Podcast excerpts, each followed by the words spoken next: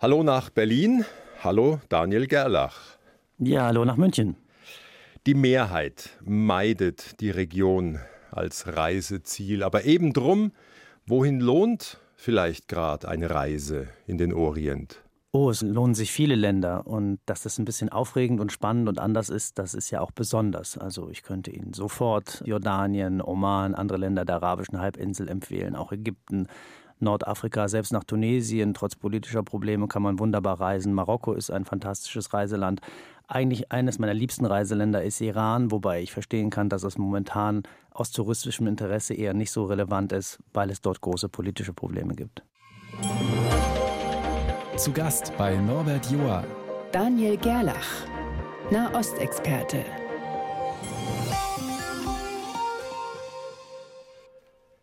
Und mit mir verbunden in Berlin, aber auch Experte für den Mittleren Osten, für den Iran. Sie haben es gerade gestreift. Warum wird überhaupt eine Reise so lohnen nach Nordafrika, Ägypten, Jordanien?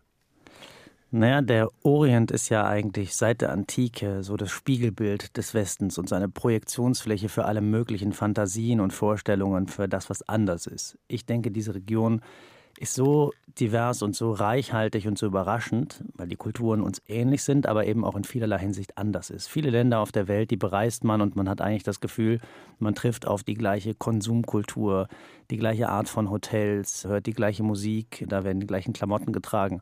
Und in vielen Ländern der arabischen Welt, des Orients, um das mal so weit zu sagen, kann man das auch finden, aber man findet eben auch eine andere vielleicht eine Welt, die uns in Vergangenheit führt und in, in, andere Zeiten und in andere kulturelle Sphären.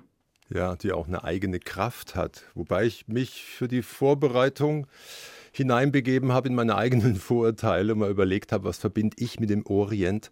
Und am Ende zerfällt es eigentlich in zwei Lager, mal dämonisch, fremd, auch gewalttätig, das da unsicher sein kann, mal romantisch. Und ich dachte an Tausend und eine Nacht. Aber dann auch gleich wieder dran, dass Scheherazade ja Tausend und eine Nacht lang spannend erzählen muss, damit sie nicht hingerichtet wird. Also ein krudes Gebräu in mir gestehe, ich tauchte auf. Ja, da sind Sie auf der einen Seite offensichtlich klassisch gebildet, auf der anderen Seite aber nicht allein, denn diese Mischung aus der Faszination, die auch manchmal erotische Dimensionen hat, und der Angst, der Abscheu, das ist was ganz Altes. Das geht wirklich zurück bis in den Selbstfindungsprozess Europas, kann man eigentlich sagen, bis an die Antike schon. Wenn Sie die Schriften von Herodot lesen, da geht es, obwohl er ganz toll beobachtet und noch interessante Dinge zutage fördert, eigentlich immer darum zu zeigen, dass das, was da im Osten liegt, also jenseits des Mittelmeers, im Orient, insbesondere in seinem Fall bei den Persern, was völlig anderes ist und dass die Menschen dort anders entscheiden, weniger rational sind und eben vielleicht nicht so aufgeklärt wie die hellenistische, wie die griechische Welt. Und aus dieser Perspektive haben natürlich ganz viele Menschen über die Jahrhunderte aus Europa in diese Region geschaut.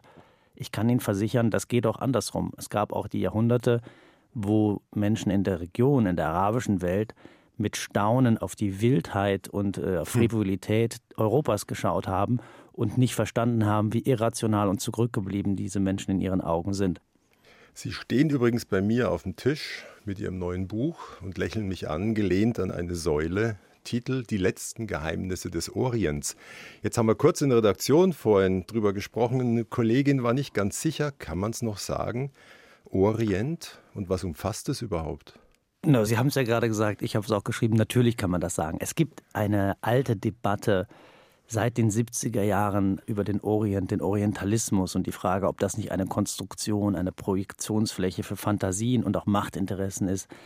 Ich habe Islamwissenschaft studiert, Orientalistik am Orientalischen Seminar. Ich habe diese Debatte in allen Details mitgeführt und durchlebt und muss sagen, ich bin am Ende wieder vorbehaltlos dabei angekommen, diese Region als den Orient zu bezeichnen. Denn das ist eben nicht nur ein geografischer Raum wie Nordafrika, der Nahe Osten, der Mittlere Osten, Westasien oder wie auch immer, sondern dass es auch immer eine eben Projektionsfläche für Fantasien und Ideen ist, immer etwas, was in Abgrenzung zu Europa betrachtet wird. Und das alles schwingt in meinem Buch mit, denn ich betrachte diese Region nicht nur als geografischen Raum, nicht nur als Kulturraum, sondern auch als das, was es in der deutschen, in der europäischen Kultur bedeutet. Weil Sie von Projektionen sprechen, ich habe ja mit meinen eigenen begonnen. Mir ist aber auch klar, dass die Medien mitgewirkt haben an der Schublade Nahe und Mittlerer Osten ist gleich Pulverfass und unsicher. Aber es ist doch auch was dran, oder? Ja, natürlich. In den, wenn man so Spezialist ist für die Region, dann spielt man natürlich auch manchmal das, was man mit Verlaub Bullshit-Bingo nennt. Das heißt also diese Schlagworte Pul Pulverfass, Flächenbrand, die dann immer so kommen in Verbindung mit dem Nahen Osten. Die hört man natürlich allenthalben und es ist richtig. In der Region gibt es Krisen und gibt es Konflikte, gibt es auch gewaltsame Konflikte, große Probleme. Aber ich habe mal scherzhaft gesagt, wenn es tatsächlich, wenn alle diese Zuschreibungen und diese Begriffe zutreffen würden, dann müsste es eigentlich diese Region schon lange nicht mehr geben. Dann wäre dort ein großes schwarzes Loch im Globus. Denn so oft wie dieses Pulverfass angeblich schon in die Luft geflogen ist, da dürfte eigentlich mit äh, den Mitteln der Wissenschaft betrachtet nichts mehr von übrig geblieben sein. Ich denke aber, man kann sehen, das ist nicht der Fall. Ich habe mal ein, ein Buch geschrieben mit dem Titel Der Nahe Osten geht nicht unter. Natürlich auch nicht ganz ironiebefreit ein solcher Titel, aber ich denke tatsächlich, man muss diesen Untergangsprognosen und diesem Doomsday-Denken ein bisschen entgegenwirken mit äh, ja, Rationalität, Sachverstand und Empathie. Dann können wir vielleicht noch ein paar Vorurteile kurz abhaken mit einer Bitte um eine kurze Antwort. Eine häufige Meinung lautet ja, die arabische Welt tickt anders und ist eventuell nicht gemacht für die westliche Demokratie. Das trifft sicher zu. Da müssten wir aber genau definieren, was die westliche Demokratie eigentlich ist. Es gibt demokratische Strukturen, demokratische Traditionen und demokratisches Denken in der arabischen Welt. Aber es ist richtig, die kulturellen Umstände, aus denen sie hervorgegangen sind, sind andere. Und die Art und Weise, wie Staatsformen gedacht werden, sind auch tendenziell andere. Das bedeutet aber nicht, dass die Araber oder der Orient grundsätzlich unfähig wäre, sich so demokratisch zu organisieren. Da gibt es mannigfaltige Gegenbeispiele. Das nächste häufige Urteil lautet, es war einmal der arabische Frühling vor zwölf Jahren. Jetzt ist Winter und gescheitert. Ja, der arabische Winter, der wurde ja schon im Frühling 2011 prognostiziert. Schauen Sie, wenn man sich so ein bisschen vorstellt, wir hätten auf dem Place de la Concorde in Paris im Jahr, weiß nicht, 1793, wo die Köpfe rollten und die Guillotinen rauschten, auf der Straße die Menschen mal gefragt, wie läuft so mit der Revolution und wie läuft so mit der Republik und der Freiheit und der Brüderlichkeit? Da hätten die Leute wahrscheinlich schräg geguckt. Dieser Prozess, dieser arabische Frühling, den ich auch kein Problem habe, so zu nennen, der ist äh, ein langer Prozess, eine epochale Entwicklung und ich glaube ehrlich gesagt, wir stecken gerade drin. Niemand hat erwartet, außer vielleicht einigen Revolutionsromantikern, dass das nur, nur positive Ergebnisse zeitigen würde oder dass die arabische Welt in Friede, Freude und Demokratie aufgeht. Nein, das sind ganz lange, schmerzhafte Prozesse und denke, das Ergebnis, die Bilanz des arabischen Frühlings, die können wir noch gar nicht ziehen. Sind Sie dann auch guter Dinge für die Rebellion im Iran oder erstickt das wieder? Ich denke, dass das, was im Iran gerade passiert, dem System, dem herrschenden System sehr, sehr gefährlich werden kann. Und dass etwas Neues noch nicht geboren werden kann, wenn das Alte noch nicht gestorben ist. Und in diesem Übergangsprozess hat niemand einen klaren Fahrplan, wo es hingehen kann. Ich denke, die Protestbewegung, die ist sehr breit und äh, hat viele gesellschaftliche Schichten durchdrungen und das ist etwas Neues, ist eine neue Entwicklung aber ich gehöre nicht zu denjenigen, die der Ansicht sind, dass das, was hier gerade stattfindet, eine Revolution ist, die nur noch eine Sache von Monaten wäre. Ich denke, ein Wandel dieses Systems in Iran, das sehr stark aufgestellt ist und auch bei einem kritischen Teil der Bevölkerung noch immer Unterstützung hat, das lässt sich so einfach nicht überwinden. 1 zu 1, der Talk auf Bayern 2. Norbert Joa im Gespräch mit Daniel Gerlach kennt die letzten Geheimnisse des Orients.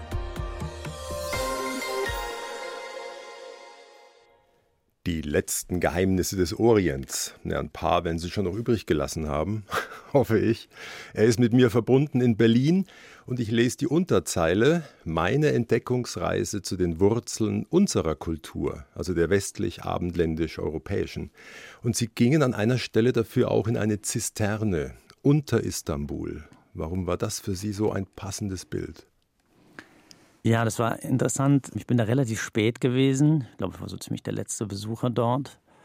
Und das Besondere an dieser Zisterne, die im Volksmund, im türkischen Volksmund auch Tausend und eine Säule genannt wird, die stammt aus der byzantinischen Zeit, Die ist deswegen interessant, weil, wie das bei Zisternen üblich ist, haben sie natürlich eine richtige Struktur unter der Erde und darüber sehen sie nichts davon. Darüber haben sie die moderne Stadt Istanbul. Ich habe solche Zisternen öfter besucht und musste immer wieder daran denken, an eine Episode oder eine Erzählung aus Sigmund Freuds Einführung in die Psychoanalyse. Da erklärt er nämlich, wie die Seele beschaffen ist. Und da nimmt er nicht die Stadt Istanbul, sondern die Stadt Rom und erklärt letztendlich, das, was wir sehen von oben, das ist ein Teil. Aber darunter ist alles noch da. Über Jahrtausende wurde dort gesiedelt, wurde dort gebaut, wurde überbaut, wurden zum Teil Spolien genommen. Das heißt, man hat von einigen Gebäuden Teile genommen, um wieder andere zu bauen. An einigen Stellen ragt die Vergangenheit aus der Erde heraus, durch zum Beispiel römische oder im Fall von Konstantinopel, Istanbul, dann byzantinische Säulen. Dann haben sie bestimmte Formationen, die überhaupt keinen Sinn ergeben. Und das benutzt Sigmund Freud, um die Seele zu beschreiben, um die Psyche zu beschreiben und eben zu erklären, warum sie so komplex ist und miteinander verschachtelt und verbaut und eben viel mehr da ist als das, was wir an der Oberfläche sehen. Und ist für mich ein sehr schönes Bild für die Art und Weise, wie die Religionen miteinander beschaffen sind. Es gibt da Beziehungen, die sind ganz offensichtlich. Die Religionen des Nahen Ostens, die Teil unserer kulturellen Tradition sind, ein wesentliches Fundament, die haben sich miteinander äh, gepaart, voneinander abgeschrieben, befruchtet, wurden zum Teil zweckentfremdet, in Anspruch genommen, übermalt, überbaut und so weiter. Und das Ergebnis für mich ist, sie sind eben so miteinander verschachtelt, dass wenn man eigentlich mal genau in diese Beziehungen reinschaut, man feststellt, man kriegt sie gar nicht auseinander. Ja, der Orient, der Jahrtausende alte Orient zwischen Euphrat und Tigris, der steckt im Christentum und zwar in einem Ausmaß, das dem Papst nicht lieb sein könnte, dachte ich mir beim Lesen. Und ein spannendes Kapitel fand ich war Baalbek im Libanon, ein riesiger Tempel für den Sonnengott und dessen Geburtstag ist die Wintersonnenwende und von da ist es nur ein kurzer Weg zu der Geburt einer anderen Lichtgestalt. Ich meine, sie lassen es offen, ob das ein Zufall ist, dass Jesus auch in diesen Tagen auf die Bühne tritt hochinteressant ist ja, ohne dass wir jetzt in die kalendarischen Details reingehen, dass das Datum der Wintersonnenwende ein Moment ist, den natürlich die antiken Kulturen, beispielsweise auch die Römer, als Geburtstag des Sonnengottes gefeiert haben. Denn da wird die Sonne, tritt ja ihren Siegeszug an. Ne? Die Tage mhm. werden länger und die Sonne übernimmt wieder. Sie wird wieder sichtbar und äh, sorgt dafür, dass gesät und geerntet werden kann, dass der Schnee schmilzt und so weiter. Und Dabei ist es ja letztendlich unerheblich, ob die Chronisten, die die christlichen Traditionen geprägt haben, das Datum ausgewählt haben, um zu sagen, Jesus, diese Lichtgestalt der Heiland, muss an einem solchen bedeutenden Tag geboren sein, oder ob man in Konkurrenz zur Tradition, zur Verehrung des Sonnengottes treten wollte. Also für mich ist es unerheblich, welche dieser Theorien stimmt, und ich glaube, wir werden sie auch am Ende niemals entschlüsseln können. Aber dass es eine sehr, sehr enge Beziehung zwischen den Traditionen gibt, und ich glaube gar nicht mal, dass es ein Problem für den Papst oder die christliche Kirche wäre, das zuzugeben, hm. das ist offenbar. Und wenn Sie nach Baalbek fahren, in diese fantastische Tempelanlage im Libanon, dann sehen Sie auf den ersten Blick ein römisches äh, Meisterwerk. Und wenn Sie genauer hinschauen und sich ein bisschen führen lassen, dann stellen Sie eben fest, dass es dort jede Menge orientalische Traditionen und Kulturen gibt, die nicht nur im Ausmaß, sondern auch im Detail dort eigentlich prägend sind. Und da kann man sagen, nur an einer solchen Stelle, an einem solchen faszinierenden Ort wie dort in der Bekra-Ebene, wirkt so etwas und war es vielleicht auch möglich, so etwas zu errichten wie diese Tempel. Was dahin geht, dass viele Menschen bis heute in der Region halb oder ganz ernst meinen, dass das kein Menschenwerk ist, sondern dass das die Djinn, also die Geister und Dämonen gewesen sind, weil Menschen ein solches Werk gar nicht verrichten können. Und man muss heute tatsächlich sagen, bei allen wissenschaftlichen Ergebnissen, so ganz rekonstruieren kann man nicht, wie Menschen das eigentlich hinbekommen haben, solche, solche Säulen zu errichten und eine solche Anlage zu bauen. Solch gewaltige Felsblöcke aufeinander zu schichten, weil Sie gerade die Römer gestreift haben. Ich finde es immer wieder interessant, wie praktisch die das angegangen sind, die Sache mit den Göttern, all ihrer eroberten Völker. Die kamen alle in einen Riesentempel, die hatten alle ihren Platz. Ich meine, was einem aufgeht, es ist die Rede von uralten Menschheitsgeschichten, Menschheitssagen. Die Sintflut, die Vertreibung aus einem paradiesischen Zustand, vor allem zentral diese Hoffnung auf ein Danach, dass nach dem Tod noch irgendwas sein möge. Das stammt ja schon aus Altägypten. Isis und Osiris. Das ist wie eine Art, ich habe mir fast gedacht, wie eine Sachertorte, lauter Schichten auf und ineinander. Man kann es gar nicht mehr richtig trennen, was zu wem gehört. Ja, und wenn man zu viel davon isst, also ist das Bild der Sachertorte gar nicht so schlecht, dann verdirbt man sich den Magen. Das ist auch natürlich auch das Problem. Man kann natürlich diese Verknüpfungen der Religionen niemals ganzheitlich erschließen und man kann sie letztendlich, glaube ich, auch nur in kleinen Dosen genießen, weil man am Ende dann feststellt, ich weiß gar nicht, wo ich anfange und ich weiß gar nicht, wo ich hinkomme. Deswegen haben ja zum Beispiel auch interessant, und davon erzähle ich in meinem Buch auch in einem Kapitel, einige Religionsgemeinschaften des Orients über die Zeiten hinweg so ein zyklisches Weltbild. Die glaubten gar nicht, dass wir irgendwo herkommen und irgendwo hingehen, sondern die glaubten, dass alles, was passiert, eigentlich auch schon mal geschehen ist und dass sich die Welt mehr oder weniger und das Universum, aber auch die Seelen im Kreis drehen. Und äh, da kann man dann unter Umständen auch die Zukunft vorhersagen, aber man ähm, hat natürlich auch eine ganz andere Verbindung zu der Vergangenheit, die in uns selber ja schon einmal stattgefunden hat. Jetzt erforschen Sie das ja schon lang und in der Tiefe und legen Geschichten nebeneinander und vergleichen und versuchen sich ihren Reim drauf zu machen. Wie halten Sie es denn selbst mit der Religion? Anders als viele, vielleicht andere Medienschaffende, habe ich kein Problem mit religiösen Menschen und mit Religion, denn ich bin selber in einem protestantischen, sagen wir mal, aufgeklärten, intellektuell protestantischen Haushalt aufgewachsen und habe meine Kindheit in einer evangelischen Gemeinde auch verbracht und weiß, wie Menschen ticken, die sehr religiös sind. Und sind Sie religiös? Menschen, das würde ich, also das ist jetzt eine, eine faustische Frage, wie hältst du es mit der Religion?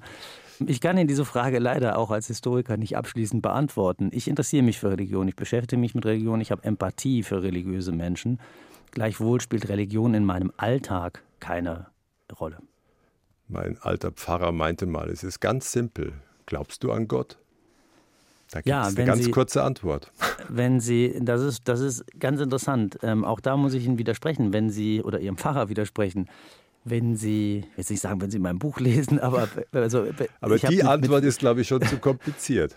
Ich habe mit verschiedenen Menschen gesprochen, die aus Religionsgemeinschaften kommen, wo solche Fragen nicht einfach so zu beantworten sind. Wenn Sie zum Beispiel im Nahen Osten zu religiösen Minderheiten gehen, wie den Jesiden oder okay, den Drusen. Es, es weiß kein persönliches Ja und kein persönliches Nein. Sehe ich das richtig? Nein, nein, genau. Das ist ein persönliches, diese Frage kann ich Ihnen noch nicht abschließend beantworten. Dafür habe ich noch nicht genug Weisheit erlangt. Ja, Sie sind ja auch erst 45, gell? Halbzeit genau. sozusagen. Wir genau, erinnern an der Stelle gern. Wenn Sie, wenn ja. Sie sich vorstellen, die, ich glaube, ich glaube, in der jüdischen Philosophie ist es so, man durfte überhaupt erst ab 40 die Kabbalah also die jüdische Mystik mit all ihren gefährlichen Einsichten und Künsten studieren, weil man unter diesem Alter gar nicht befähigt war, gar nicht reif genug war und nicht verhindert werden konnte, dass man Schaden anrichtet. Insofern glaube ich, 45 ist noch kein Alter, wo man sagen kann, solche fundamentalen Fragen kann ich abschließend beantworten. Ich fürchte nur mit Blick auf mein Lebensalter, dass ich Sie in 40 Jahren nicht nochmal fragen kann. Ich erinnere aber jetzt gern an Ihre Studentenzeit in Paris mit den Holidays. Les insatisfaits, nous sommes. Les jamais assez, nous sommes. Les tout tout de suite, nous sommes. Les laissés bien trop vite, nous sommes. Les vacances ratées, nous sommes. Les amours avortés, nous sommes. Les choix évités, nous sommes. Les erreurs oubliées, les erreurs oubliées, nous sommes mornés, mornés.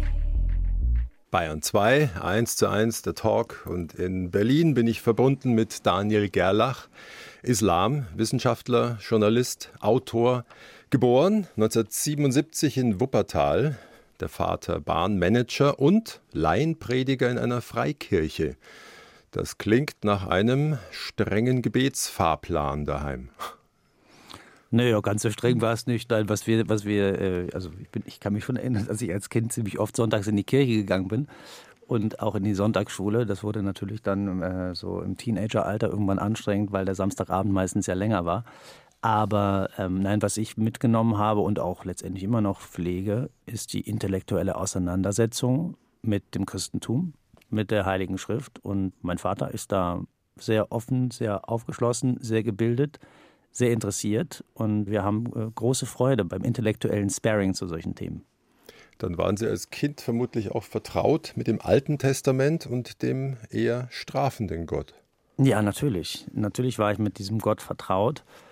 Und ich finde den Wandel des Gottesbildes, geht es in meinem Buch auch zum Teil darum, äh, hochinteressant. Es ging ja so weit, dass zum Beispiel in der Antike manche gar nicht den Gott des Alten Testaments und den Gott des Neuen Testaments übereinbringen konnten und zum Teil der Ansicht waren, da müsse es ja zwei Götter geben. Einen strafenden, rachsüchtigen und einen der Güte und der Gnade des Neuen Testaments. Und das hat zu ganz kuriosen ja, Ideen und Weltanschauungen geführt, die allerdings mit der Zeit wieder verworfen wurden. Da waren Sie dann als Teenager schon mit einem Bein in der Wüste und in fernen Zeiten oder haben Sie da mal eine Zeit gehabt, wo Sie sagten, lass mich damit in Ruhe und waren anti? Nein, also jeder, jeder hat natürlich, jeder eine Ostexperte hat so seinen Gründungsmythos, ne, wo man dann sagt, ja, in Wirklichkeit, das war der Moment, das war mein Damaskus-Erlebnis, wo ich dann entschieden habe, dass das diese Region meine Zukunft wird. Das gab es bei mir nicht, aber ich habe natürlich Abenteuerromane gelesen. Ich glaube, ich bin auch wahrscheinlich einer der letzten der Generation, der noch Karl May gelesen hat. Ich glaube, voller Wahrheiten. hörte das dann irgendwann auf. Naja, voller Wahrheiten, voller Beobachtung. Und das ist interessant. Karl May hat fantastisch abgeschrieben von, von Reiseberichten und hat, also entgegen des Vorurteils, gibt es tatsächlich vieles äh, über die Region auch zu lernen zu, aus diesen Büchern. Allerdings sollte man sie eben nicht für bare Münze nehmen. Das gilt ja für sämtliche Texte, die von der Region handeln. Übrigens auch die Bücher deiner Ostexperten. Dass ich allerdings dann am Ende Islamwissenschaft studiert habe und Arabisch gelernt habe, das hat auch noch mit einem Zufall zu tun, der alles andere als poetisch ist. Den will ich jetzt hören. Na, schauen Sie vor 2001, also vor dem 11. September 2001, den Anschlägen, war Islamwissenschaft tatsächlich so ein Fach für ein Orchideenfach. Da hatten sie zum Teil ja, Studentinnen und Studenten, die im Urlaub in der arabischen Welt waren und sich unglücklich verliebt hatten oder in eine binationale Ehe eingelassen hatten und ihren Partner besser verstehen wollten. Sie hatten natürlich ganz viele, das, was man so in der schräge Abfolge. Sprache, ja, oder sie hatten eine akademische, so ein bisschen hässlich dieser Ausdruck, Herkunftsstudenten wird das genannt. Also welche, die, die einen sogenannten Migrationshintergrund haben und eben die sich jetzt noch für die persische, arabische Geschichte interessierten. Und sie hatten ein paar Leute, die wollten, glaube ich, Geheimdienstler werden. Die hatten jedenfalls immer kurze Haare und sprachen den Professor mit Herrn Professor an.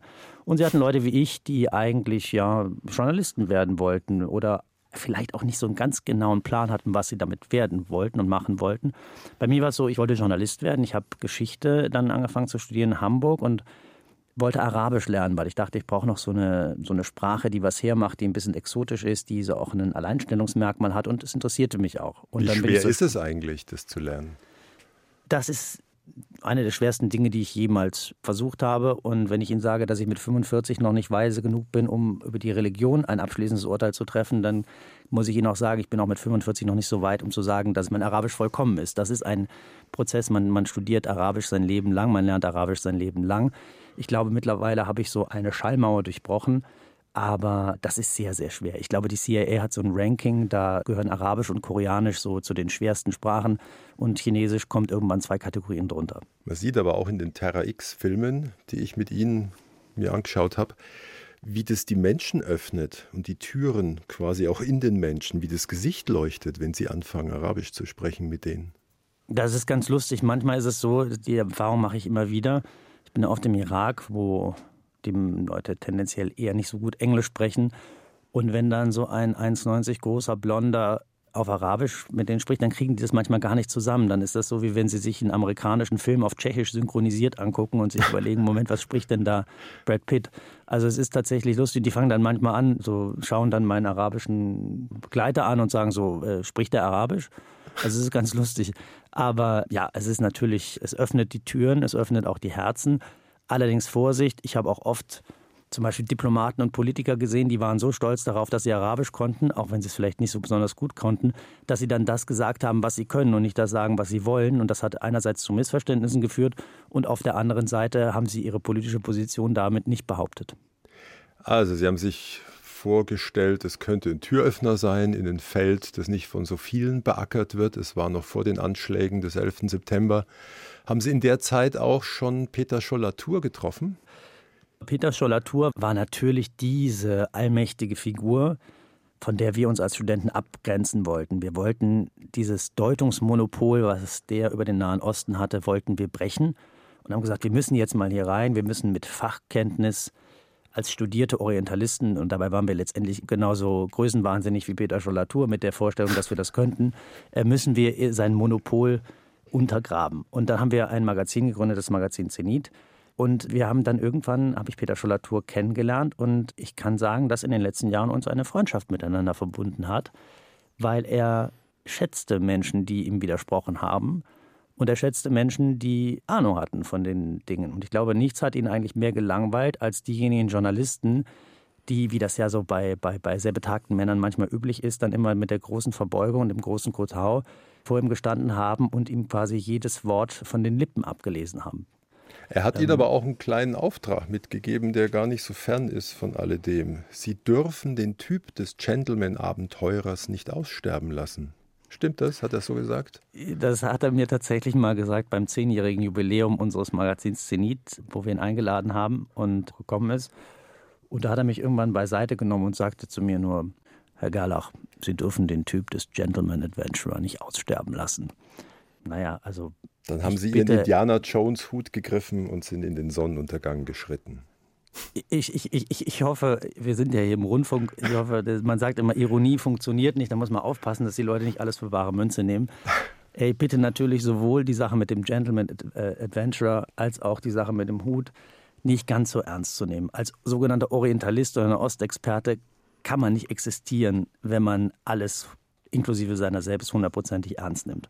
Es ist auch Hut, sehr heiß im Mittleren Osten. Die Sonne brennt, es braucht einen Hut. Genau, das ist nämlich auch wirklich, wirklich, ich glaube, es ist mir der Grund gewesen, warum ich diesen Hut aufgesetzt habe. Meine Produzentin, Regisseurin war dagegen, hat gesagt, mach es nicht. Und dann wurde der Hut aber irgendwie das Markenzeichen. An Indiana Jones haben wir allerdings erst ein bisschen später gedacht. Wobei ich zugeben muss, dass ich. Äh, mit, Schadet also ich, nicht. Ja, ich finde ich find Indiana Jones auch super, auch wenn es natürlich mit meiner Realität nicht viel zu tun hat. Der große Unterschied zwischen ihm und mir, ich habe kein Problem mit Schlangen, er schon. Dafür kann er besser reiten. 1 zu 1, der Talk auf Bayern 2. Norbert Joa im Gespräch mit Daniel Gerlach. Kennt die letzten Geheimnisse des Orients. Und ist mit mir verbunden in Berlin und ich hoffe, ein paar Geheimnisse haben Sie noch übrig gelassen, oder? Na, wenn ich Ihnen das verraten würde, dann. Fürs nächste Buch. Das ist, das ist ja auch ein Geheimnis an sich. Wir haben schon das Geheimnis gelüpft, warum Sie einen Hut tragen in den Terra X-Filmen. Nicht, weil Sie Indiana Jones des ZDF sein wollen, sondern weil es da so heiß ist und die Sonne brennt. Sie haben aber auch nichts gegen klare, einfache Erkenntnisse für Millionen Fernsehzuschauer, auch wenn vielleicht mancher Orientalistik-Professor die Stirn kräuselt, oder? Ja, das ist richtig. Ich denke, äh, die, die Vermittlung von Informationen die ist extrem wichtig und man soll nicht in seinem Elfenbeinturm sitzen. Ich hatte auch einen Professor, Gernot Rotter in Hamburg, der uns das quasi mit in die Wiege gelegt hat und gesagt hat, wenn ihr euch nicht öffentlich äußert zu bestimmten Themen, internationale Politik, Nahosten, aber auch solche kulturellen Debatten, Integrationsdebatten und so weiter, dann tun es im Zweifel andere, die weniger Ahnung haben. Und das ja, habe ich mir ins Heft schreiben lassen und seitdem auch beherzigt. Die Menschen sind empfänglich und interessiert, auch komplexe Inhalte vermittelt zu bekommen. Und das ist für mich, wie jetzt nicht, nicht äh, rundfunkpolitisch werden, aber für mich auch eine große Existenzberechtigung und ein großes Privileg, im öffentlich-rechtlichen Rundfunk solche Formate machen zu dürfen. Ja, und unterschätzt ja das Publikum nicht. Und weil Sie es gerade gestreift haben, die Sache mit den Debatten und der Haltung, die der Professor gerne sah. Sie haben sich jüngst auch mal geäußert zu den Silvesterausschreitungen in Berlin. Es hieß ja rasch, das sind junge Araber nicht hier angekommen und die brausen ja eh schneller auf. Und Sie meinten dann, Moment, das hat damit gar nichts zu tun. Nein, mein, mein persönliches Empfinden ist, dass der kulturelle Hintergrund von Menschen in so einer Gesellschaft wie zum Beispiel in Berlin zwar wichtig ist, aber unter Umständen nicht der ausschlaggebende, um solche Situationen zu erklären wie diese Silvesternacht. Und ich fand es ehrlich gesagt, ich bin selber nicht so empfindlich und ich finde auch, die Menschen müssen nicht so empfindlich sein. Aber das dann darauf zu reduzieren, dass die Menschen aus orientalischen, arabischen, türkischen, wie auch immer Gesellschaften kommen und deswegen zu Gewalt und mangelndem Respekt vor der Polizei neigen, das widerspricht einfach doch ziemlich der Erfahrung, die ich persönlich mit der Mehrheit von Menschen aus diesem Kulturkreis gemacht habe. Und insofern denke ich mal, da soll jemand das dann mal wirklich belegen. Und eine Berliner Politikerin hat den Satz gesagt, wenn wir über den Migrationshintergrund der jungen Menschen da eine Silvesternacht diskutieren, dann lass uns bitte auch über den Migrationshintergrund der Berliner Polizei und der Feuerwehr und der Freiwilligen Hilfskräfte diskutieren, die da dabei sind. Und ich will jetzt nicht die, die, die Pascha-Diskussion wieder anfangen, aber das also ist für mich eigentlich eine sehr kurz gefasste und eine sehr polemische Auseinandersetzung mit dem Thema, die auch, glaube ich, nicht zum Ziel hat, diese Probleme zu lösen. Und auch mit Blick auf diese reiche, große Geschichte des arabischen Kulturraums, die Sie ja auch erforscht haben, wird es dem nicht gerecht. Und ich gehe nochmal an die Anfänge zurück und auch nochmal zu Ihrem Buch mit den Geheimnissen des Orients. Sie sind an Euphrat und Tigris, gilt ja gern als Wiege der Menschheit oder der modernen Zivilisation. Und Sie sind bei den Mandäern, und für die ist Wasser Leben und die gehen wöchentlich quasi zur Erneuerung der Taufe in den Fluss. Ihr höchster Prophet heißt Johannes. Also es kommt einem alles unglaublich bekannt vor, wenn man den Menschen da zuschaut, wie sie in den Fluss steigen. Ja, das ist, ist ein bisschen wie eine optische Täuschung. Letztendlich bestätigen auch die Reiseberichte, die christliche europäische Autoren im Mittelalter gemacht haben, die diese Menschen dann als Johanneschristen bezeichnet haben. Weil das, was sie machen, sieht ähnlich aus wie das, was wir aus der christlichen und jüdischen Tradition kennen. Es ist aber ein bisschen anders und es hat einen ganz anderen Inhalt. Wir, wir, sprechen von der Taufe, aber letztendlich ist das, was sie dort tun, auch nicht, äh, sie nennen das selber nicht Taufe. Aber es geht natürlich um die Reinigung von Körper, Seele und Geist. Es sind Ritualbäder. Und diese Praktiken, die wir bei den Mandäern beobachten können, die gehen mit Sicherheit auf die babylonische Zeit zurück. Und das gilt auch für das Weltbild, für den Glauben an Geister und Dämonen, die im Kosmos wirken. Das lässt sich bis in die babylonische und assyrische Zeit zurückverfolgen. Und das Faszinierende eben daran ist, dass sie es uns ermöglichen, heute noch im Grunde wie, falls ich das so sagen darf, lebende Dinosaurier in eine Zeit hineinzuschauen und zu schauen, wie, wie, wie Religion und Rituale ausgesehen haben, die 2000 Jahre und mehr zurückliegt. Und das finde ich so faszinierend an mehreren Religionsgemeinschaften im Nahen Osten. Dazu gehören immer auch die, die Jesiden, dass sie uns einen vagen Eindruck dessen vermitteln, wie Religion vor Jahrtausenden, also in vormoderner Zeit, ausgesehen hat. Weit vor der Geburt Christi. Und überhaupt ist es mit dem Abgrenzen so eine Sache. Wenn man ihr Buch liest, dann geht einem auf, wie viel Arabien in meinem Alltag eh schon angekommen ist. Also alle Ziffern hier auf meinem Blatt kommen daher, die Brille kommt daher, kleine Großigkeiten, sag ich mal, wie Schach von Schah Kaiser. Also wir sind umgeben, es ist eh alles verflochten und verwoben. Auf jeden Fall. Jedes Kind kennt ja wahrscheinlich diesen den, den Simsalabim und Abracadabra oder Abracadabra Simsalabim. Das kam tatsächlich wohl aus der Kreuzfahrerzeit. Da haben die Kreuzfahrer nämlich immer gehört, wie die Araber so eine Eulogie gesprochen haben. Das heißt, jedes Mal, wenn der Name des Propheten Muhammad erwähnt wurde, dann sagten sie, und meistens wurde das dann so genuschelt, Sallallahu alaihi wasallam. Und das war, das war eine, eine, eine, eine, eine muslimische Eulogie, die quasi die Respektbekundung gegenüber dem Propheten sein sollte.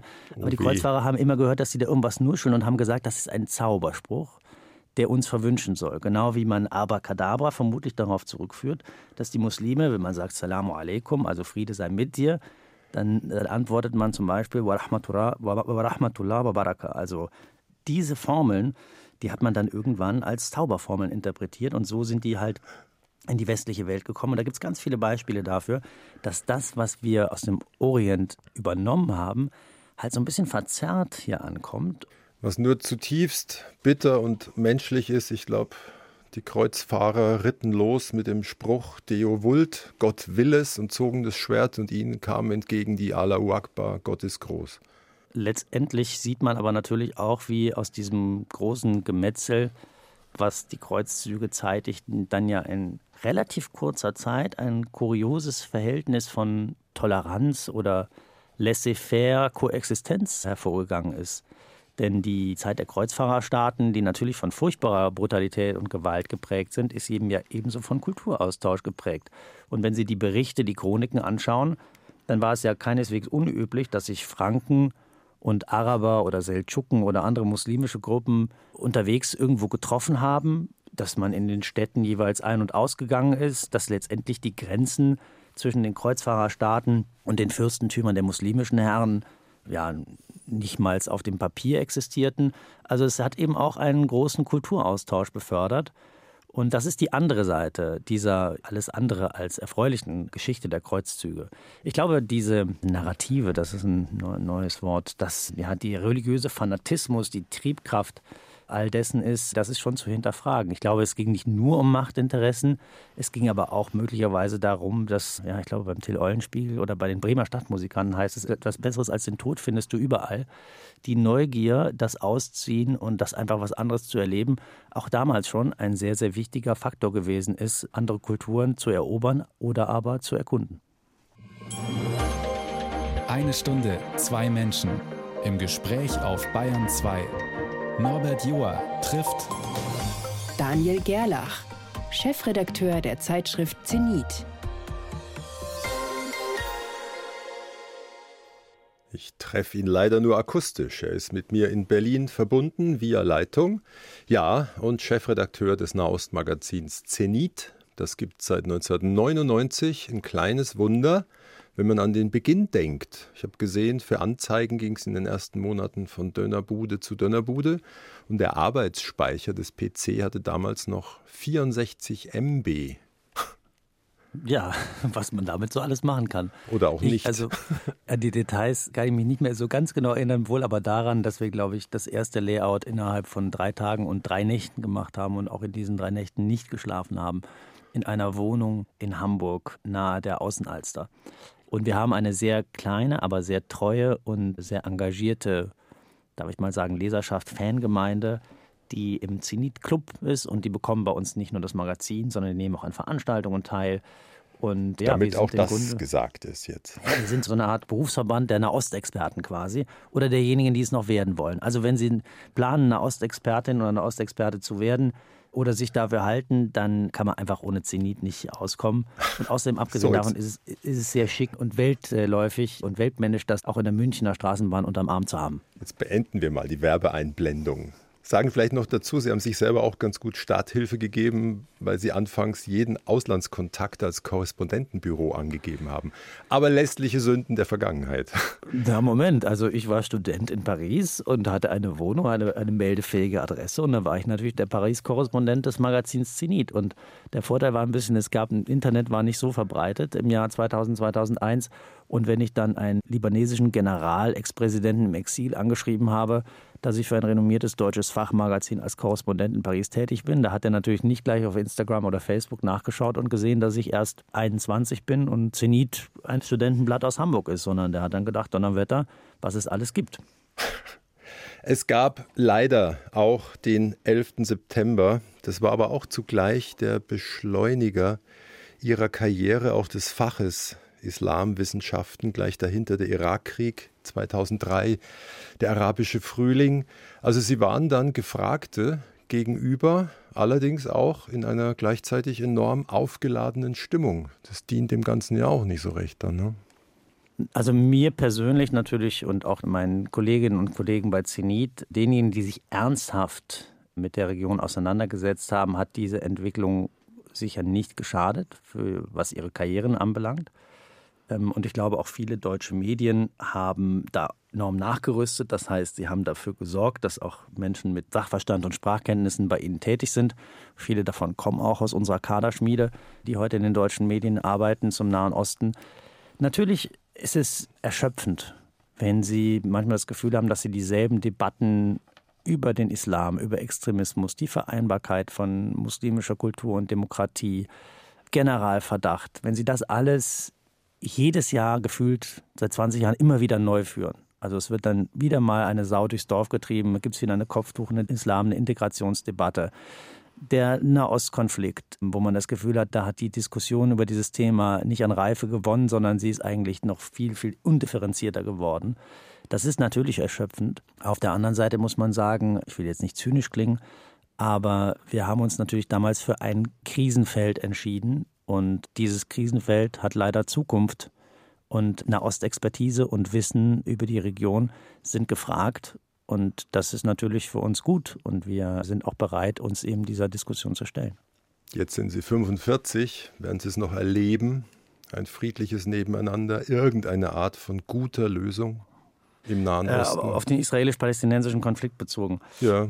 Ja, man soll die Hoffnung nicht aufgeben und auf der anderen Seite Erwartungsmanagement betreiben. Es ist tatsächlich, also ich kann Ihnen natürlich diese Frage nicht ernsthaft beantworten, aber es ist schon erschütternd, wenn ich mir manchmal vorstelle, wie wir in der Uni Hamburg in der Mensa gesessen haben, mittags nach den Seminaren und dann darüber diskutiert haben, über die frustrierte und auch zynische Haltung der Berichterstatter über diese Situation und uns gedacht haben, na gut, es ist eine Frage der Zeit, dann wird sich dieses Problem auch lösen. Und wenn man ehrlich ist, hat die Entwicklung der letzten Jahrzehnte ja eher äh, so eine gegenteilige Wirkung oder, oder deutet in die gegenteilige Richtung.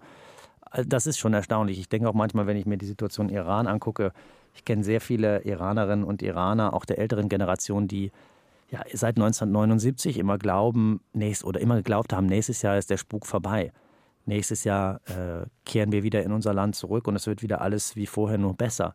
Jetzt haben wir und, 44 äh, Jahre. Ja, und die Vorstellung, dass vielleicht viele von dieser Generation im Wartezustand verharren und vielleicht das nie wieder erleben werden, das ist schon erschütternd. Also da weiß ich manchmal auch keine Antwort drauf. Ich denke gerade zurück an die Jahre des IS, wie dieser so viel Raum eingenommen hat und der Gedanke aufstieg, so aller John Lennon, vielleicht wäre es am besten, es gäbe gar keine Religion. Ich glaube, das Erstarken des sogenannten Islamischen Staates ist nicht ausschließlich in der Religion begründet. Wahrscheinlich ist das sogar ein kleiner Faktor, sondern darin, dass in einem Umfeld, wo Staaten zerfallen und Staaten bestenfalls ihre Bürger auspressen und im schlimmsten sie mit Fassbomben bombardieren, da kann jeder einen Staat aufmachen und sagen, ich mache jetzt einen islamischen Staat. Das ist eine philosophische Diskussion. Ich will nicht in Abrede stellen, dass das mit dem Islam zu tun hat, aber ich glaube nicht, dass die Religion da der entscheidende Faktor ist.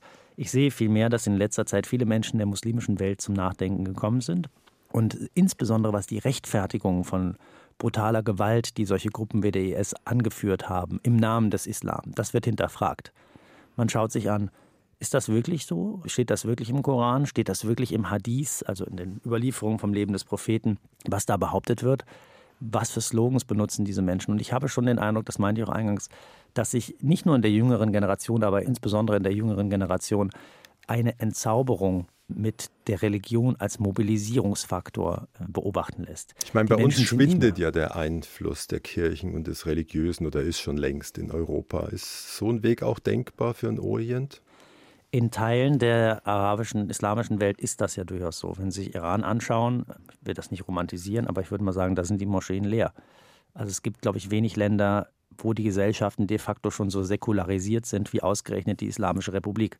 Ich denke, der real existierende Islamismus, der ist zum Scheitern verurteilt und hat das auch schon mehrfach unter Beweis gestellt.